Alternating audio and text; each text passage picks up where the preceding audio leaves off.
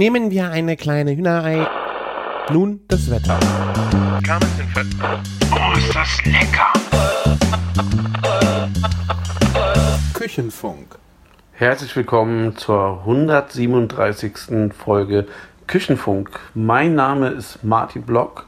Ihr kennt mich von Bacon Bakery und aus der fetten Kuh. Und ähm, heute ist eine etwas andere Folge. Der Küchenjunge ist jetzt noch gar nicht da.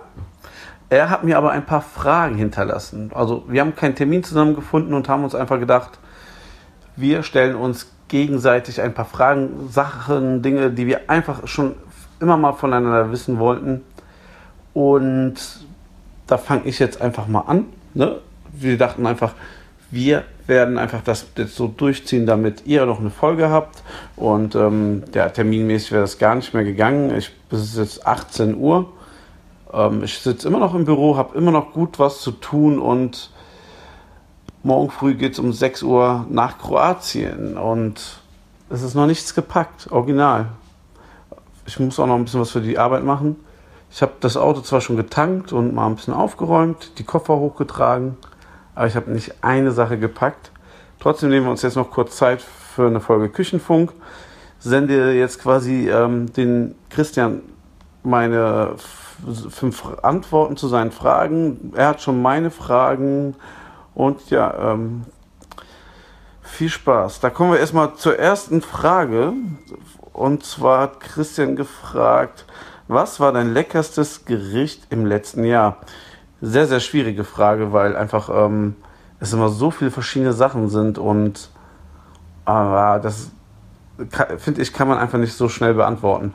Ich habe trotzdem mal geguckt, weil irgendeine Antwort muss ich ja euch dann irgendwann auch mal liefern und habe mich dann einfach für die Motherload-Platte von Big Hack Barbecue ähm, entschieden. Big Hack Barbecue ist ja ähm, ein Streetfood-Anbieter, der einen Smoker hat und dann verschiedene Sachen smoked. Er hat inzwischen auch ein Lokal in Dormagen und er macht für mich auch einfach das es ist der einzigste Anbieter, der authentisches Barbecue in NRW anbietet, auch als Geschäft kommerziell. Es gibt so viele Leute, die so geiles, authentisches, geiles Barbecue machen, aber privat und aus Leidenschaft. Und er hat es halt geschafft, aus dieser Leidenschaft und ähm, Sache ein, das ins Kommerzielle zu bringen. Da kriegt man ein Pulled Pork, ein Brisket, was alles super auf dem Punkt ist und sehr lecker. Vielleicht liegt es auch daran, dass sein Bruder einfach ähm, Koch ist und ihn da so den Übergang ermöglicht hat. Ähm, man kann es inzwischen in Dormagen problemlos bekommen. Früher eben halt nur im Laden ein. Das war letztes Jahr, ich glaube, zu Karneval war er im Laden ein und da gibt es diese Masalot-Platte, da darf man sich fünf Fleischsorten aussuchen, drei Beilagen, zwei Soßen und ist man auch ähm, sehr gut bedient und ähm, kann ich nur jedem empfehlen, fahrt mal nach Dormagen und ähm, probiert mal sein, ähm, seine Masalot-Platte, dann habt ihr einen guten Durch ähm, um, ähm, ein, schon mal einen, einen guten Überblick über sein Produktportfolio. Er hat sich auch was Geiles ausgedacht, jetzt was neu ist. Ähm, die ganzen gesmokten Sachen, die an dem Abend nicht weggehen, verarbeitet er zu Fleischkroketten. Und das ist ein Traum. Also, das ist quasi Barbecue nochmal frittiert. Ähm, sehr, sehr geile Sache. Ist zwar nichts mit Fine Dining und so, aber ihr wisst ja selber, wenn ihr das schon, diese Folge, äh, Sendung öfter hört, dass ich da eh nicht so ähm, immer extrem drauf Wert lege. So, das war Frage Nummer eins. Gucken wir mal, was der Christian als zweites von mir wissen wollte. Was war dein geilster Burger im letzten Jahr? Ja, ähm, wieder super, super schwer zu beantworten. Ist, ähm, ich, hab, ich bin einmal komplett das ganze Jahr durchgegangen, was wir so gemacht haben. Ja, ähm, der, der beste Burger, ähm, den ich gegessen habe, war definitiv in der fetten Kuh. Also so meine von den Top 5 waren mindestens vier aus der fetten Kuh.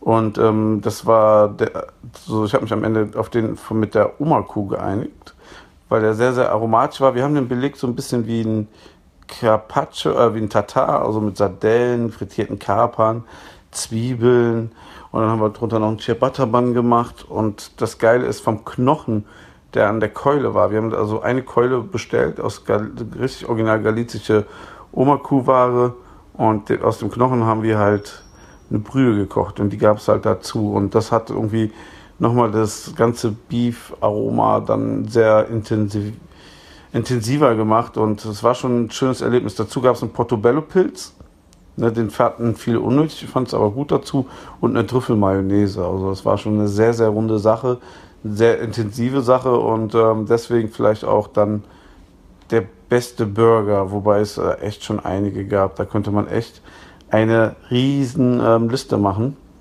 mit ähm, Burgern, die es hätten werden können. Aber okay. Ähm, Uneinnahmen muss es ja dann sein. Frage Nummer drei. Worauf kommst du einfach nicht klar, obwohl alle das so sehr feiern im Bereich Essen und Trinken? Ja, worauf komme ich nicht klar? Ist schon schwierig. Ähm, ich mag ja schon eigentlich so gut wie alles. Und ähm, das, was ich nicht mag, ist vielleicht ähm, nicht gerade im Trend. Also, was feiern die Leute, was ich überhaupt nicht mag? Ich glaube, das ist so ein bisschen diese Laktoseschiene, die ich jetzt nicht so feier.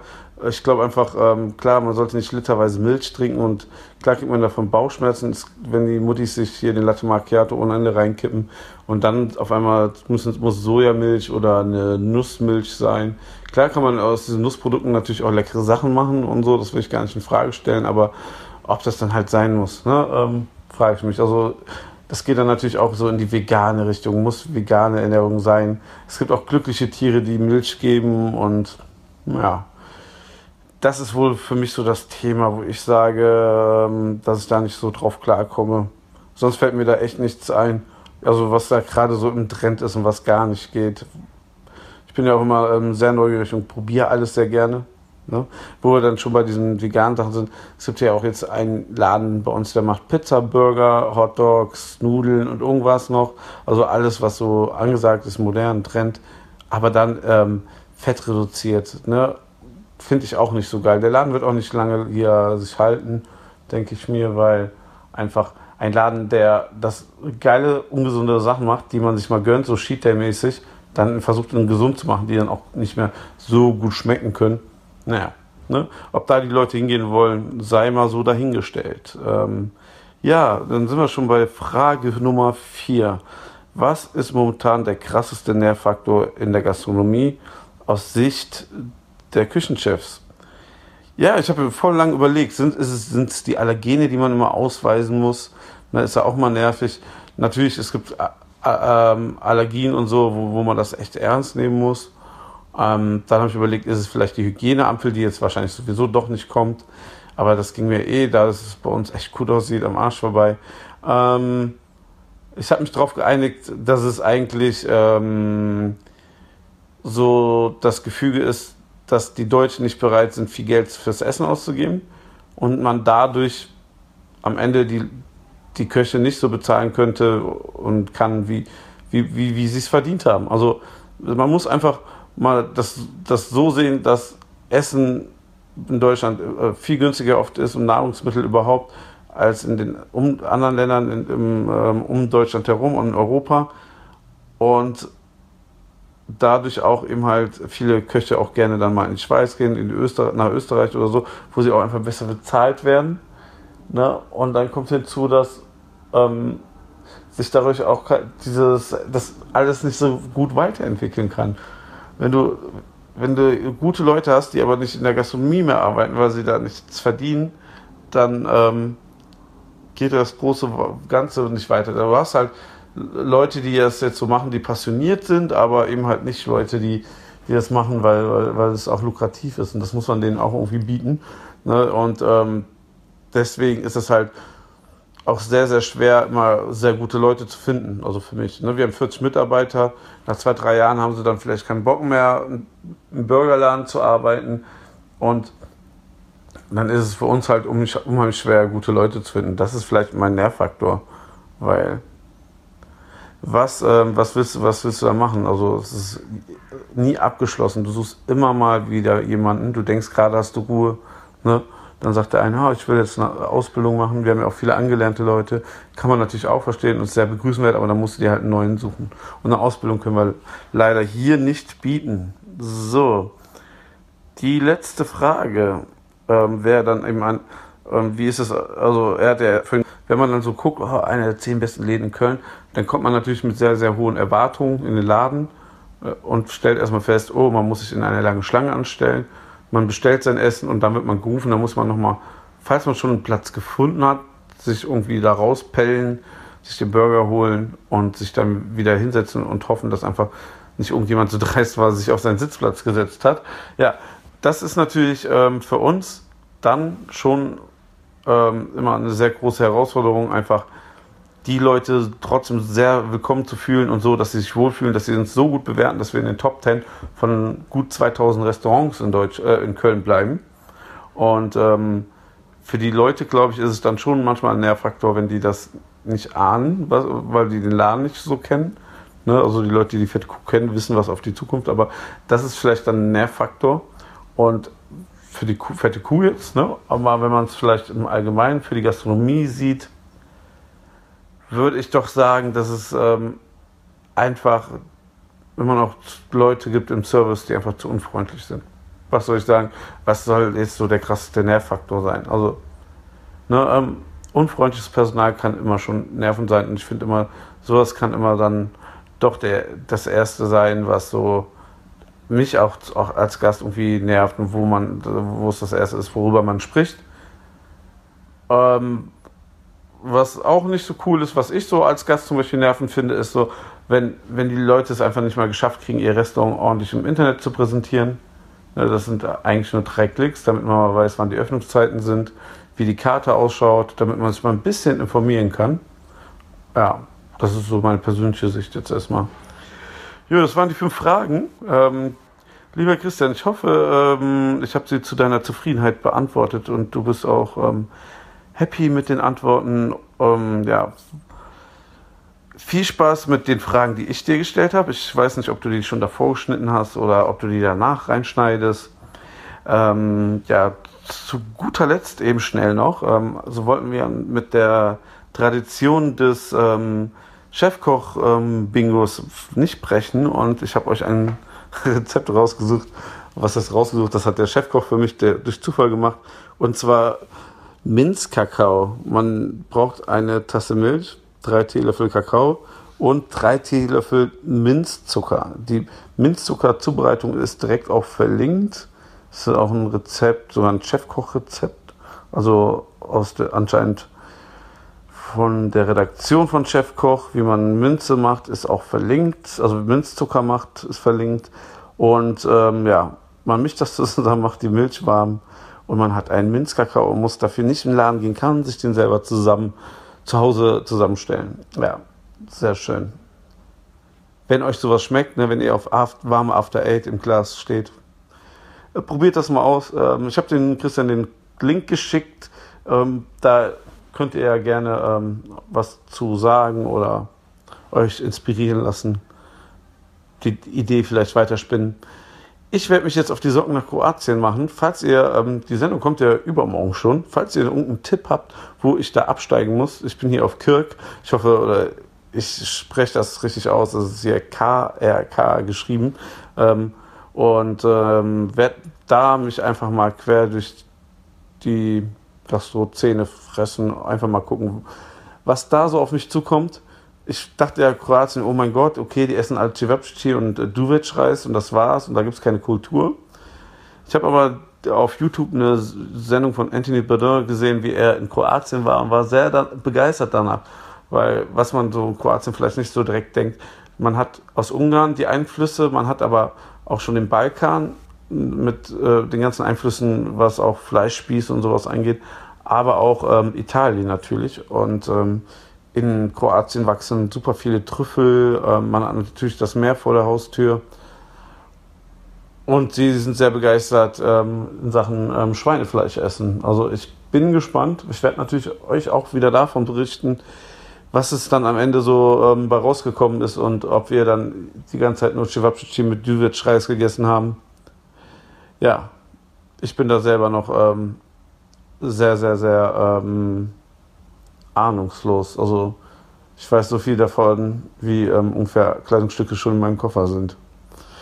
Ja, also falls ihr noch einen Tipp habt, wo ich da unbedingt hin muss, irgendwo essen muss oder irgendwie was, ähm, dann gern ähm, einfach mal ähm, unter die Folge hier kommentieren oder auf Twitter Late Night Blog oder auf Instagram Late Night Blog oder Bacon Bakery folgen oder kommentieren einfach und ähm, verlinken, irgendwie so.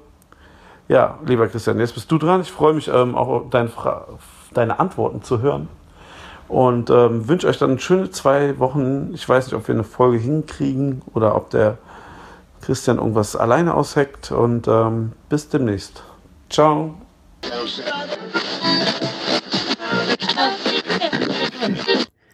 Ja, vielen Dank, Martin, für deine schöne Idee, den äh, Urlaub so zu überbrücken, dass wir uns ein paar nette Fragen äh, per E-Mail zusenden und diese dann ganz frech und fröhlich hier im Küchenfunk äh, akustisch beantworten.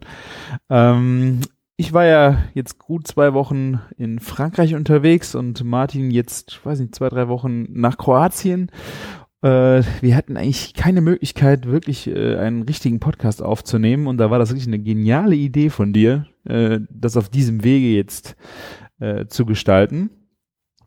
Ich ähm, bin auch cool, fand auch sehr cool, wie du dein, äh, wie du die Einleitung mal gemacht äh, hast. Sonst bin ich ja immer der. Ich hätte das ja quasi irgendwann vom Sven übernommen und jetzt hast du, glaube ich, deine erste Einleitung gemacht. Sehr schön. Sehr, sehr schön. Hat mich sehr gefreut. Ähm, ich habe mir dann deinen Part ja auch schon anhören können. Das Glück hattest du nicht, muss ich sagen.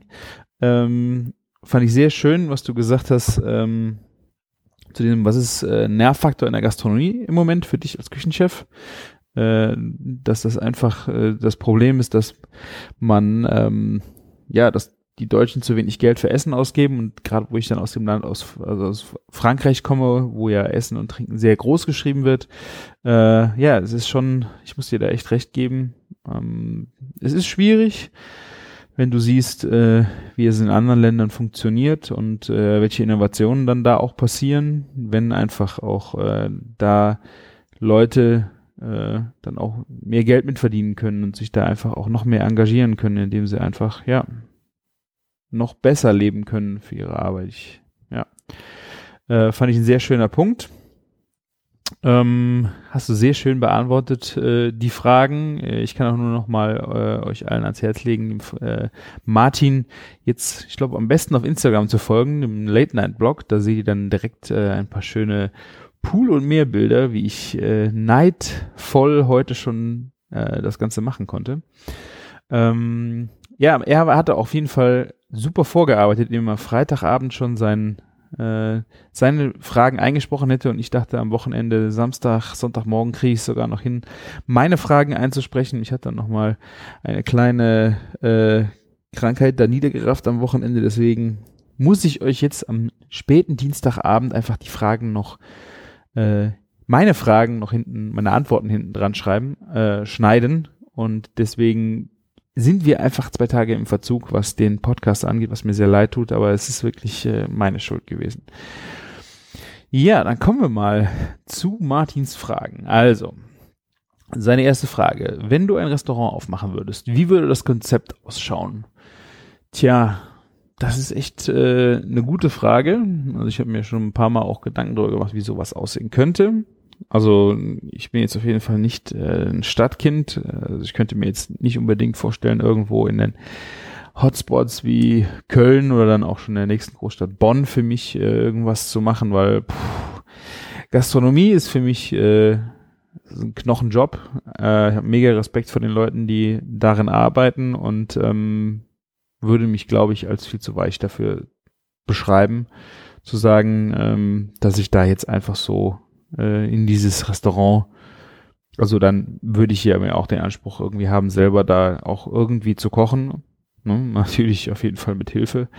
Ähm, aber wenn du dir vorstellst, dass du halt sechs Tage die Woche, vielleicht sieben, vielleicht mal fünf, äh, aber halt richtig Stundenklops, in, wenn du ein klassisches Restaurant aufmachst, ähm, finde ich wirklich, bin ich äh, voller Respekt. Ich habe ja gesehen, auch wie es im Supper Club, ich sage ja auch immer, äh, nicht unbedingt, äh, also mit sehr viel Ehrlichkeit, also wie die Restaurant gespielt haben. Wir machen das äh, einen Tag lang. Es macht Spaß und äh, ja, du stehst den ganzen Tag, am nächsten Tag weißt du, was du getan hast an dem Tag. Und wenn ich mir vorstelle, dass ich sowas fünf Tage die Woche machen würde, oder sechs oder sieben, ähm, boah, ne, es ist schon, das ist schon eine harte Nummer. Ähm, und Ja, also zum Konzept. Also wenn ich mir das machen würde, müsste ich mir das auf jeden Fall irgendwie sowas äh, ausdenken. Ich würde mir eine schöne Location äh, irgendwo hier in der, in der Nähe bei meinem Heimatort suchen. Ähm, irgendeine, also eine, eine Location, die Eindruck macht, einfach in, in der man gerne sich aufhält. Also vielleicht auch irgendwas, was nicht alltäglich ist. Keine Ahnung, das ist natürlich auch schon schwierig.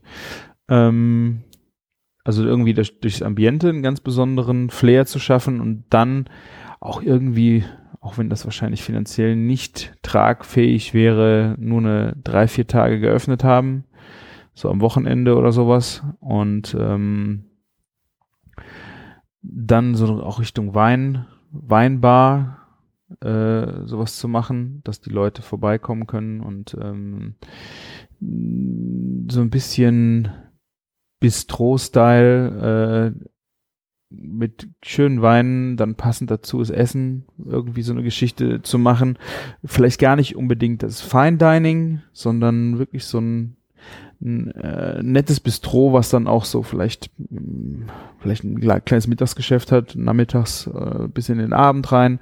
Äh, weiß ich nicht, wo man geil Musik hören kann, dass man mal ab so ein, zwei Mann Jazzbands oder sowas, irgendwas, äh, den, den einen Klangteppich schön drunter legt. Du hast äh, äh, eine schöne, äh, schöne Sitzgelegenheiten, wo du dich einfach aufhalten möchtest, wo du den Wein genießen kannst, wo du dann abgestimmte Speisen zu den Weinen vielleicht äh, genießen kannst.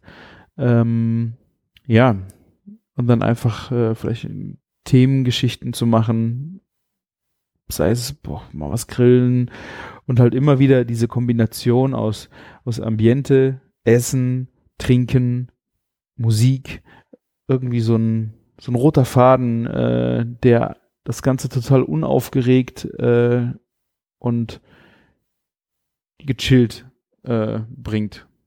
Keine Ahnung, ob das funktioniert. Äh, die zweite Alternative, über die ich mir mal Gedanken habe, wenn man halt wirklich äh, davon leben müsste, wäre sowas Richtung Suppenküche oder sowas. Ne? Also äh, irgendwie vielleicht ein Joint Venture mit einem Gemüseladen hier zu machen, wo du äh, dann hingehen würdest und so die, die äh, Produkte, die dort anfallen, die einfach nicht mehr verkaufsfähig sind, ähm, zu, äh, zu, für ein kleines Geld zu kaufen, damit dann äh, ein Tagesgeschäft zu machen. Ähm, ohne große Sitzgelegenheiten, dass du so Takeaway hast, äh, ein paar kleine Tische äh, und dann täglich wechselnde Salate, Suppen, äh, jetzt nicht rein vegetarisch, äh, aber ja, einfach so eine so eine, eine Imbissgeschichte für, für den Tag und nicht mehr bis in die Nacht rein und sich da irgendwie. Aber auch das ist natürlich äh, hier auf dem Land schwierig. Ähm, Wäre auch so eine, Überlegung. Das sind so zwei Überlegungen, die ich mal gehabt habe, äh, was ich ganz witzig finde. Ja, zweite Frage. Äh, welches Essen hast du mal so richtig versemmelt? Ich weiß gar nicht, ob ich das hier mal erzählt habe. Ähm, ich habe in der Agentur mal ein Mittagessen so richtig, so richtig versemmelt. Ähm, und äh, das war halt äh, so übel, äh, dass wir äh, so Asia-Nudeltütensuppen mit, mit heiß Wasser aufgießen und das dann essen mussten. Ich glaube, die hatten wir zufällig da, weil uns ein Kunde die aus irgendwie aus Gag in irgendeiner Geschenkebox dann so ein paar geschenkt, äh, geschickt hat. Weiß nicht, ob das Thema war, wenn ich mal nicht da bin. Äh, war dann halt äh, an der Stelle selber musste ich selber äh, auftischen. Äh, es war ein Kaiserschmarrn. Ähm, ich meine, es war ein Kaiserschmarrn. Ich habe versucht, äh, einen Kaiserschmarrn zu machen als Mittagessen, was aber eine scheiß Idee ist, finde ich. Ähm, also süß Mittagessen finde ich auch echt schwierig. So reines süßes Mittagessen, so gibt ja auch Pfannkuchen äh, und so. Ähm, komme ich nicht so richtig gut drauf klar.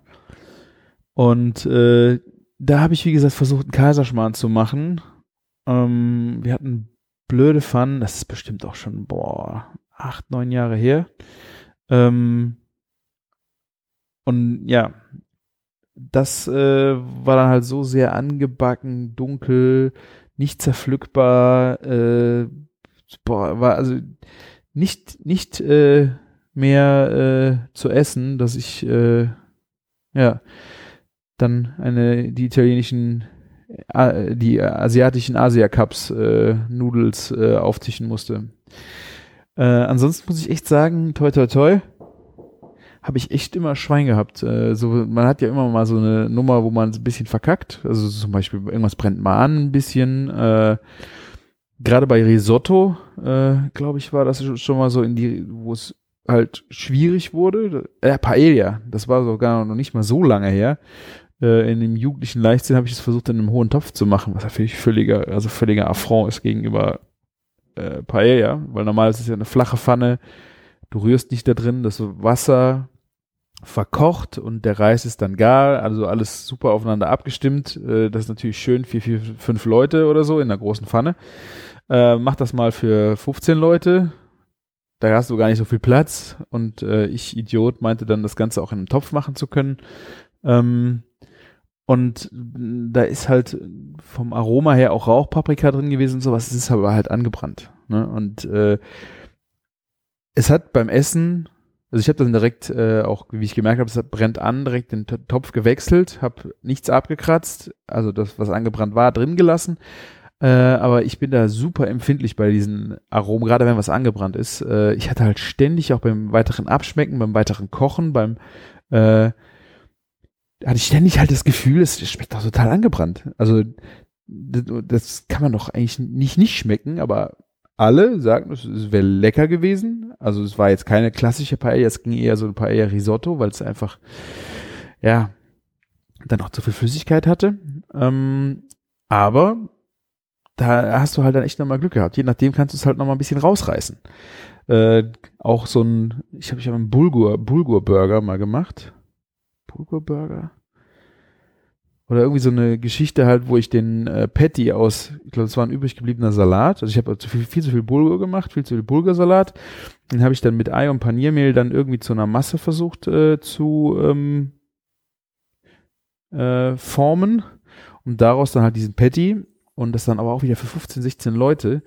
Äh, das, das Backen ist halt, das, das Ei mit dem Bulgur musste sich halt ganz langsam, musste das stocken, weil du willst ja auch aus, außen nicht verbrennen. Ähm, dann natürlich auch husch husch. Und dann habe ich es halt auch, ja, ich habe nur geflucht in der Küche. Äh, also meine Azubis waren alle, äh, sie haben gemerkt, wie angespannt ich war, weil ich mich so geärgert habe darüber.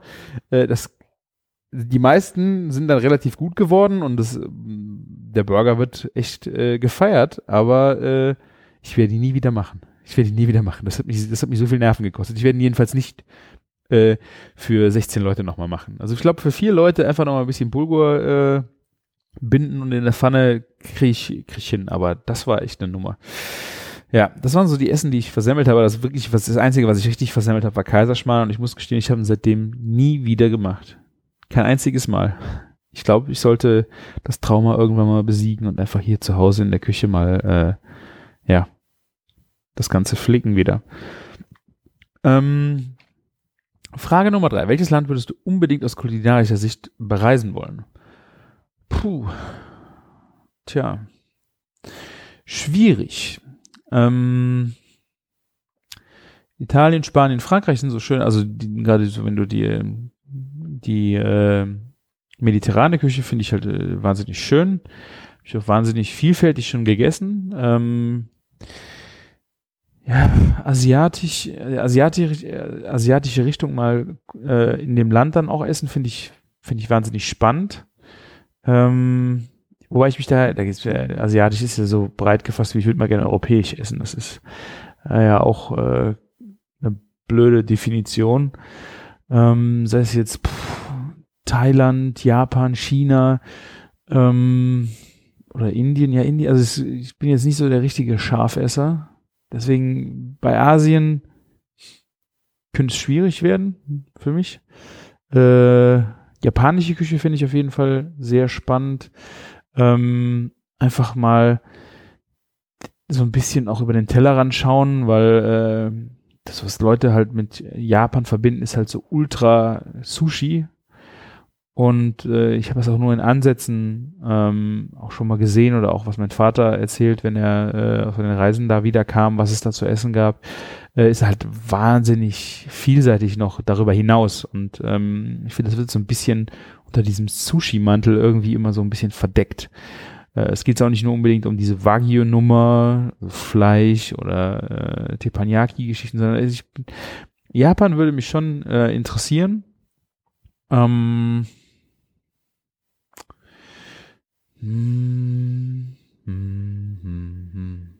Ja.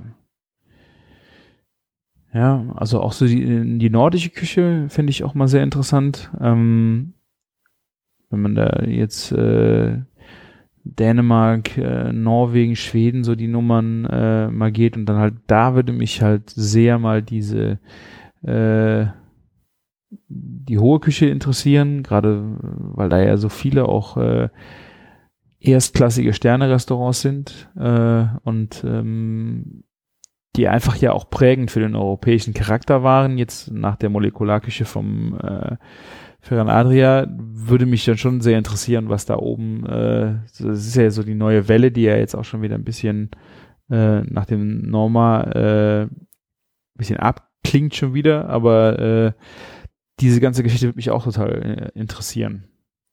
Ja, also würde ich sagen, Nordeuropa und Japan, wenn man das mal so äh, reduzieren müsste auf äh, ein paar Länder. Äh, Nummer vier wird dein Blog auch noch in zehn Jahren Küchenjunge heißen, also auch dann noch, wenn du so richtig alt bist. das habe ich mich auch schon gefragt. Ich hatte ja jetzt vor zwei Jahren oder einem Jahr den äh, Relaunch gemacht, was äh, den Blog angeht, den Logo-Relaunch, weil ich einfach dann dachte so, äh, ich bin älter geworden, äh, ich habe auch mehr Erfahrung gesammelt und äh, das alte Logo war mir zu kindisch es, ich habe danach halt gemerkt, wie viele Leute es auch echt äh, wiedererkannt haben und auch irgendwo äh, geschätzt haben. Ähm, ich war aber trotzdem froh, den, den Relaunch gemacht zu haben äh, auf dieses äh, modernere, klassischere Logo. Äh, ich glaube aber, ich würde diesen Namen auch beibehalten, wenn ich hier mit 60 noch äh, rumdümpel, äh, Podcasts mache oder koche oder weiß der Geier was tue. Weil ähm, ich, die Küchenjunge hat ja nicht unbedingt was mit dem Alter zu tun, meiner Meinung nach, weil der Küchenjunge ist ja eigentlich eine Rolle in der Küche. Und äh, dieses ganze, das ist ja so ein bisschen auch ein, ein Understatement, ähm, aber es ist irgendwo auch eine Respektsbekundung, weil irgendwie Küchenchef oder sonst irgendwas daran zu schreiben für jemanden, also wie, wie mich, der das nicht gelernt hat, der kein Restaurant hat oder sonst irgendwas oder sich da auch irgendwie in diese Richtung dann gereift zu fühlen und dann vielleicht in zehn Jahren irgendwie aus Küchenjunge wird Küchenchef oder Küchen sonst, also irgendwie dann eine, einen höheren Rang sich äh, anzudichten, äh, fände ich da einfach falsch. Ähm, Einfach aus Respekt zu den Leuten, die das wirklich beruflich machen und äh, das sehr erfolgreich tun. Äh, deswegen glaube ich, würde ich diese, diese küchenjunge Rolle auch noch als alter Sack irgendwo äh, beibehalten wollen, weil es nicht unbedingt um den jungen, den jungen Küchenjungen geht, sondern einfach um die, die Rolle in der Küche und äh, die auch irgendwie sagen soll, dass man immer noch was zu lernen hat und man irgendwo in irgendeinem Bereich immer noch der Küchenjunge ist und von irgendwem was lernen kann. Ähm, und ich glaube, ich würde da, ich weiß nicht, vielleicht habt ihr da Meinungen zu, ob das dann irgendwann nicht mehr geht. Könnt ihr mir gerne mal in die Kommentare schreiben oder auch die Kommentare schicken, wie ihr das seht. Aber ja, ich glaube, ich würde auch gern als alter Sack noch Küchenjunge heißen wollen. Dann äh, hat der äh, Martin mir hier noch, der hat mir zwei fünfte Fragen geschickt. Die erste war, die sollte ich dann streichen, aber ich kann sie doch schnell beantworten. Äh, die Frage war Nutella oder Nusspli. Und äh, ich muss echt sagen, also ich esse, wir haben kein Nutella und Nusspli zu Hause. Das wäre echt mein Tod, weil ich habe da echt keine, äh, gerade morgens, äh, keine Kontrolle, wenn ich Nutella da habe. Also im Urlaub habe ich das schon mal Äh, und auch früher, wenn wir bei meiner Tante waren, gab's halt Nutella. Und ich, ich habe da keinen Maß für gehabt. Deswegen äh, habe ich es auch nicht zu Hause. Und äh, ja, im Grunde finde ich Schokocreme auf Brot halt schon sehr geil. Äh, und dann wäre es mir im Grunde egal. Nur um das schnell zu beantworten. Ähm, die zweite fünfte Frage von Martin war, äh, auf welches Rezept bist du besonders stolz? Ähm, tja, hätte ich mir auch vorher mal ein bisschen Gedanken machen äh, zu sollen. Ähm, puh. Ähm, ein Rezept, was mir direkt äh, in den Kopf geschossen ist, äh, war die, äh, das Düppekuchenrezept von meinem Opa. Dass es auf meinem Blog ist. Auf das bin ich eigentlich sehr stolz, dass ich es äh, dort veröffentlicht habe, weil das äh, einfach das wahnsinnig prägendes Gericht meiner äh, meiner Kindheit war und einfach für mich die, das war das Gericht habe ich total mit meinen Großeltern verbunden. Die haben beide dieses Gericht mit Imbrunst gemacht für uns. Ähm, und es war einfach so ein, das ist für mich eigentlich das Kindheitserlebnis, was, äh, was Essen angeht, ist diese Düppekuchen. Und äh, die Geschichte, die da halt auch hinter war, dass ich das, dieses Rezept auf den Blog gestellt habe, war, äh, ich habe das Rezept, also normalerweise hat meine Oma den gemacht, den Düppelkuchen. Und äh, als meine Oma gestorben ist, hat mein Opa den Düppelkuchen gemacht. Ähm, oder auch schon, als meine Oma so krank war, dass sie nicht mehr äh, Düppelkuchen machen konnte, hat mein Opa das gemacht. Und wir haben den halt immer auch gegessen, sehr gerne gegessen. Und der, es ist ja dieser Kartoffel, geriebene Kartoffelkuchen, also geriebene Kartoffeln im Backofen, im, im Bräter ausgelegt mit Speck und dann Eier und Mettenten mit drin und noch mehr Speck und drei Stunden gebacken und es ist wahnsinnig viel Kruste, wahnsinnig viel Würze, wahnsinnig viel Fett und dazu dann ein schönes ähm, ähm, Apfel, einen schönen Apfelkompott und ähm, ja, mein Opa hat den halt gemacht und irgendwann hatte ich die Idee, ähm, ich mache mit meinem Opa zusammen einen Düppekuchen. Wir hatten äh, das müsste 2009 oder so gewesen sein, äh, haben wir gesagt, äh, wir machen den mal zusammen. Ich gehe morgens um sechs, halb sieben, also es war sehr früh immer. Ich komme vorbei und wir machen den zusammen. Das war für Weiber Donnerstag, glaube ich, geplant gewesen und den würde ich gerne in der Agentur machen. Also für meine Kollegen. Ich würde ihn aber mit dir zusammen machen. Und äh, ja, das, wir hatten das ausgemacht, äh, Januar oder was. Und dann ist mein Opa vor Donnerstag gestorben. Und ich habe dann gesagt, gut, ich mache es trotzdem. Für, für meine Kollegen. Das war ja besprochen, ich wollte es mit meinem Opa zusammen machen und das ging dann halt nicht mehr.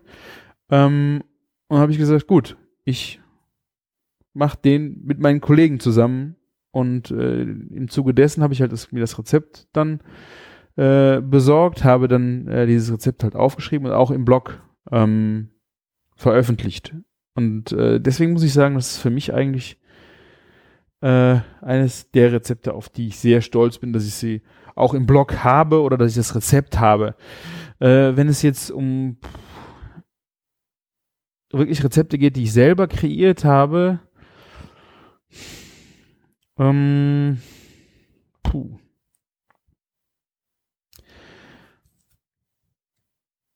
Ja, ja, ist schwierig. Es sind ein paar, die ich einfach gerne mache und die auch, wo ich weiß, dass die Leute sie sehr feiern, dass sie sehr viel Spaß damit haben. Ähm, das zweite wäre vielleicht diese, ähm, die beste Tom Tomatensauce der Welt aus geschmolzenen Tomaten, ähm, wo ich einfach die Cocktailtomaten in einen äh, Backofen, also halbierte Cocktailtomaten äh, mit roten Zwiebeln, Knoblauch, äh, viel Olivenöl äh, und dann äh, halt im, im, Grill im Backofen schön schmelzen lasse. Also dieses einfach das Wasser geht ein bisschen weg. Äh, der Zucker karamellisiert in, ähm, in den äh, in den Tomaten und das Ganze dann püriert und dann schön an äh, fr eine frische Pasta. Wirklich, äh, das hat jetzt schon in der Agentur oder auch wenn, wenn wir Gäste hatten, das ist wirklich eine äh, ne, ne Tomatensauce, die sehr, sehr gefeiert wird. Deswegen würde ich echt sagen, ja, das war eine schöne, äh, das sind so zwei Rezepte. Das eine hat einen, einen ideellen Wert für mich und das andere einfach so einen Wert, weil ich weiß, wie sehr es den Leuten Spaß macht. Ja, das waren die fünf Fragen von Martin. Ähm, ich, Martin kann ja jetzt noch nicht viel aus Kroatien erzählt haben. Äh, ich würde aber gerne einfach noch vielleicht kurzen, kurzen Rückblick äh, zu Frankreich geben, was ich dort alles erlebt habe. Äh, nur im Anderes, also ich, hab, ich hoffe, ihr folgt dem Instagram-Profil, weil äh, da äh, habt ihr dann auch einiges gesehen, was ich äh, gegessen und getrunken habe. Ähm, ich habe bei einem, wir haben einen Metzger in der Straße und äh, da habe ich sehr gern Fleisch gekauft. Da habe ich zum Beispiel das Bavette gekauft, das ist das französische Flanksteak. Ähm, und äh, zum Beispiel das Anglais äh, oder ein Tatar. Äh, und es war wirklich, auch wenn ich diesen Metzger, ich weiß nicht, ob ich es hier erzählt habe, äh, damals wirklich äh, wahnsinnig unhöflich fand, weil er mich äh, irgendwo auch dadurch, dass ich seine komische französische Sprache nicht spreche, äh, meinte im Laden ein wenig auflaufen zu lassen. Ähm, es aber dann, äh, habe ich mich mit ihm quasi versöhnt. Das war, glaube ich, gerade im letzten Jahr, wie ich das erste Mal bei ihm ein Anglais bestellt habe und er dann so langsam geschnallt hat, dass ich dann doch mich sehr für seine französische Küche interessiere auch. Äh, und ja, ich glaube, das hat eine gewisse Veränderung äh, bewirkt.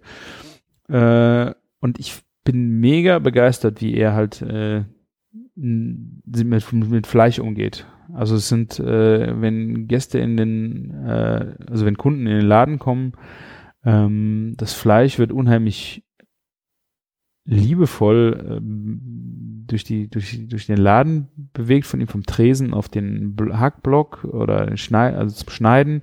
Es wird wahnsinnig fein pariert. Das heißt, Sehnen, sei es jetzt auf dem Bavette oder auch auf dem Anglais oder der hat die Ruhe weg.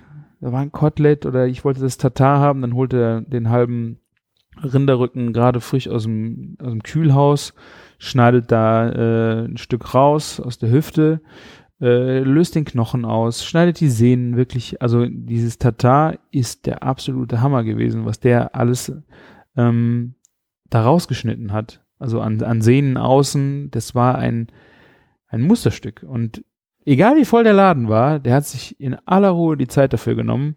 Äh, und das fand ich schon echt schön, das, das zu sehen, äh, wie er das da gemacht hat. Dann, ähm, ja, also wie gesagt, das waren so die Fleischgeschichten, die ich äh, probiert habe. Ich habe äh, gebacken. Kann ich ja jetzt hier auch erzählen. Ich habe, äh, meine Mutter hat sich einen Thermomix gekauft und sie hat ihn mitgenommen. Und äh, ich habe ja vorher wenig, sehr wenig Berührungspunkte im Thermomix gehabt. Äh, und äh, war für mich dann einfach so mal die Möglichkeit, das Ding auch ein bisschen halt auszuprobieren. Und äh, gerade was Teige anging, äh, habe ich äh, dann äh, Mürbeteige, Hefeteige versucht, äh, Vollkornburger Buns gemacht, äh, äh, hab, äh, was war es noch, äh, Tartar Zitronen gemacht. Das ist auch so ein kleines Küchlein, was äh, bei uns, also meine, meine Frau hat den das erste Mal für mich gemacht und dieses Stocken dieser Zitronenei-Buttermasse äh, ist halt unheimlich temperaturempfindlich. Man muss unheimlich vorsichtig sein, dass es nicht ausflockt und das ist halt auf dem, hat sie auf dem Herd gemacht und ich glaube, sie hat eine Stunde an dieser Creme gerührt, bis sie dann auch fester wurde. Und es gab halt ein fertiges Rezept drin und ich habe ihn einfach mal ausprobiert äh, zu machen. Äh, und ich war wirklich baff. Ich muss sagen, also gerade bei dieser temperaturabhängigen Geschichte war ich komplett baff, dass der innerhalb von äh, zwölf Minuten stand diese Creme wie eine Eins und äh, unglaublich. Also dieses äh, genaue Temperatur gesteuerte Rühren äh, war wirklich war wirklich der Hammer. Also ich war wirklich äh, komplett begeistert. Was äh, für mich weniger äh, Erfolg war, äh, waren die Trüffel da. Äh, du kriegst da auf dem Markt recht günstig einen Sommertrüffel, direkt aus dem Luberon, aus der Provence. Und äh, die Giuseppina, von der habe ich ja auch schon mehrfach erzählt, hat äh, verschiedene Varianten, wie sie da auch mit dem Trüffel umgeht. Also ich bin auf jeden Fall der Überzeugung, dass man Fett braucht, um diesem Trüffel einfach auch sein Aroma zu entlocken. Und äh, ich habe dann da äh, diesen weichen, das ist so ein Brie, na, oder Camembert-artiger äh, Käse, der wahnsinnig butterig in der Mitte ist. Also er hat kaum irgendwie wirklich ein starkes Käsearoma, sondern es ist wirklich ein sehr fetter, schlotziger Käse, der ein, einfach ein sehr sattes Mundgefühl gibt. Äh, so richtig, also ah, wirklich ein, ein, geiler Käse. Äh, und ihr von Giuseppina der Tipp war halt, diesen Käse zu halbieren äh, und dann den geriebenen Trüffel dort reinzulegen und dann wieder äh, zuzuklappen und das für zwei Tage einfach äh, ruhen zu lassen und dann halt dieser ganze Käse würde nach Trüffel schmecken. Und mh, mm, das war meine Hoffnung. War leider nicht so richtig, äh, hat leider nicht so richtig gezündet. Ähm, ich hatte nicht den ganzen Trüffel aufgebraucht äh, und habe dann eine zweite Variante gemacht, was sie mit Trüffel gemacht hat. Davon war ich jetzt schon sehr viel mehr begeistert. Äh, sie holt halt frische Eier und legt die rohen frischen Eier in eine Tupper, also eine verschließbare Dose und legt den Trüffel mit dazu und packt das Ganze für zwei, drei Tage in den Kühlschrank. Danach geht sie halt hin und schlägt mit diesen Eiern ein Rührei auf und der Trüffel, der dazu lag, wird komplett gerieben und wird auch drunter gegeben. Dann noch ein bisschen Creme fraiche dazu und daraus macht man ein Rührei.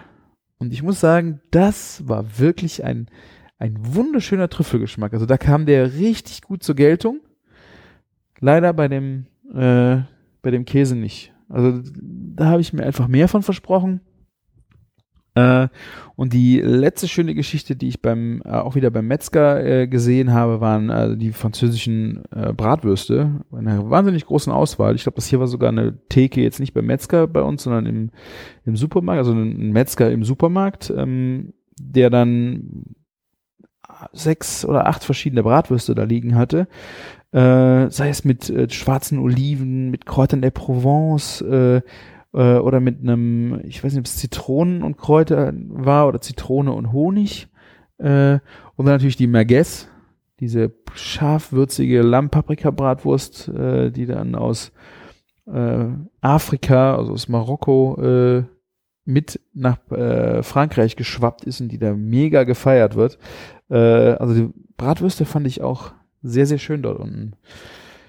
Ja, also das war so ein kleiner Überblick. Wenn ihr noch irgendwas äh, auf dem Instagram gesehen habt zu, äh, zu Frankreich oder noch Fragen habt, ja, meldet euch bitte, schickt mir gerade äh, einen, einen Kommentar oder twittert uns an. Äh, schickt einen Audiokommentar, geht auf küchen-funk.de. Da findet ihr die Kommentarfeeds zu allen Folgen und könnt da äh, einfach feuchtfröhlich äh, eure Meinung loswerden und eure Fragen. Ja, das war, ich glaube, mein Part. Ich werde euch aber nicht gehen lassen ohne mein Chefkoch-Bingo. Zufallsrezept. Der Martin hatte ja den Minzkakao, den unglaublichen. Ich klicke auf Zufallsrezept und Pasta mit Hüttenkäse und Co. Uh. Uh. Also 400 Gramm Bandnudeln, 400 Gramm Schinken, gekochter Schinken, drei Becher Hüttenkäse und vier Esslöffel Sonnenblumenöl. Huh. Ich bin, also, also, optisch muss ich sagen, nicht so der Renner, ne? Also dieser Hüttenkäse ist natürlich sehr flockig, äh, obwohl ich Hüttenkäse so eigentlich sehr, sehr gerne esse. So auf dem Brot äh, einfach ein bisschen Salz. Boah, ja gut, ich weiß nicht. Vielleicht sollte man statt normalen Bandnudeln dann auch über Vollkornnudeln nachdenken und ja, ich weiß nicht, ob da Fett fehlt. Vielleicht könnte man auch ein bisschen, bisschen Bacon nehmen und dann Hüttenkäse, dass man so, äh, ich weiß nicht, was die Intention ist. Vielleicht ist es gesund. Bandnudeln kochen und abgießen, anschließend die Nudeln mit Öl in einer Pfanne erwärmen und kleingeschnittene Schinken untermischen, kurz vor dem Servieren Hüttenkäse unterheben, dazu frischer Salat. Variation. Gewürfelten, geräucherten Schweinebauch in die Pfanne auslassen. Oh mein Gott! Das, das sind Tipps. Finde ich gut. Also, äh, da hat einer meine Idee verstanden. Fitness-Edition. Äh, äh, genau, die Fitness-Edition ist halt Nudeln, Schinken, Hüttenkäse, Öl weglassen. Wenigstens werden hier Zwiebeln und Pilze vorgeschlagen, ja. Petersilie ist ganz wichtig, könnte ich mir auch vorstellen. Also ich habe ja auch festgestellt, äh, gerade so diese Low, Low-Fat Frischkäse-Geschichten ähm, mache ich zum Beispiel sehr, sehr gerne bei, äh, bei Lauch. Also Lauch in der Pfanne anbraten oder in einem Topf. Ähm, dann leicht ein bisschen Wasser oder ein bisschen Brühe angießen, damit dann ein bisschen Aroma dran kommt und dann in dem Dampf der Lauch halt schneller gart. Und kurz vorm Servieren, weiß ich nicht, habe ich auch schon mal einen ganz, ich weiß nicht wie viel, drei, fünf Prozent, prozentigen äh, Frischkäse da untergerührt. Und einfach diese, der Lauch hat ja auch so eine gewisse äh, Stärke ist es nicht, aber so ein Galert, also was einfach binden kann. Und zusammen mit dem Frischkäse äh, hast du eine sehr cremige Soße bekommen, äh, die ein wunderschönes Aroma hat. Und du hast echt die Sahne überhaupt nicht vermisst, muss ich sagen. Oder Sahne Creme fraiche, was alles, was da eigentlich auch Spaß drunter machen würde, äh, kannst du da eigentlich auch mit einem schönen Frischkäse machen. Also, wie gesagt, hier sind die Pasta mit Hüttenkäse und Co. Äh, nicht unbedingt optisch der Renner. Äh, wenn es Fitness sein soll, weiß ich halt nicht. Würde ich, glaube ich, dann auch nicht auf Nudeln gehen. Das äh, muss aber jeder selber wissen. Ne? ja, das war das Chefkoch-Bingo. Und äh, ja, dann bleibt mir eigentlich nur noch Tschüss zu sagen. Ich äh, hoffe, ihr habt diese, diesen Double Ender? Nee, es ist ein Podcast. Ich habe jetzt schon so lange keine äh, Podcast mehr mit Fachjargon gehört, wo da hier äh, vielleicht eine Definition folgen könnte. Ich habe äh, hab mir auf jeden Fall Spaß gemacht, die Fragen von Martin zu kriegen und zu beantworten. Ich hoffe, es hat euch auch Spaß gemacht. Also wenn es euch sehr viel Spaß gemacht hat, können wir auch gerne mal so solche Fragenummern äh, auch zwischenschieben. Das heißt, wir sammeln einfach mal Fragen, die ihr stellt, äh, die so formuliert sind, wie wir sie jetzt ja auch gemacht haben, so einfach so ein bisschen äh, mal was Allgemeineres äh, und äh, wir lassen einfach mal den Martin oder mich oder jeder beide beantworten die Frage unabhängig voneinander und äh, gucken, was am Ende dabei rauskommt. Wenn ihr dazu Bock habt, geht bitte auf küchen-funk.de und hinterlasst einen Kommentar. Äh, folgt uns auf Twitter, Küchenfunk ist äh, Küchenfunk zum Beispiel äh, oder dann Küchenjunge, Bacon Bakery äh, und hinterlasst uns da einfach einen Tweet mit euren Fragen, Wünschen oder Anregungen. Äh, korrigiert uns auch bitte. Also wir haben ja nicht den Anspruch, äh, dass wir immer das richtig, alles richtig erzählen äh, und alles besser wissen. Wir lassen uns da auch gern belehren. Äh, und wenn ihr uns noch was Gutes tun wollt, könnt ihr auch unsere Amazon-Wunschzettel auf äh, küchen-funk.de finden und äh, uns was da was Nettes tun. Ihr könnt uns auf, auf Phonic Guthaben schenken, dass wir den, äh, immer den Sound schön haben. Oder ihr geht äh, in den iTunes Store und macht eine schöne Bewertung äh, und votet uns ab. Ja, vielen, vielen Dank für eure Zeit. Ich hoffe, ihr könnt uns die kleine Verspätung entschuldigen. Ich glaube, wenn alles gut geht, äh, sind wir in zwei Wochen den Sonntag oder jetzt in zwölf Tagen den Sonntag wieder zeitig mit einer neuen Folge am Start. Es sieht bisher gut aus und äh, es hat mir wieder viel Freude gemacht. Ich hoffe euch auch. Ich wünsche euch noch einen schönen Rest, eine schöne Restwoche. Äh, oder wenn ihr es jetzt am nächsten Sonntag hört, viel Spaß beim Sonntagsbraten zubereiten oder einem schönen Barbecue. Macht's gut und lecker. Bis dann. Ciao.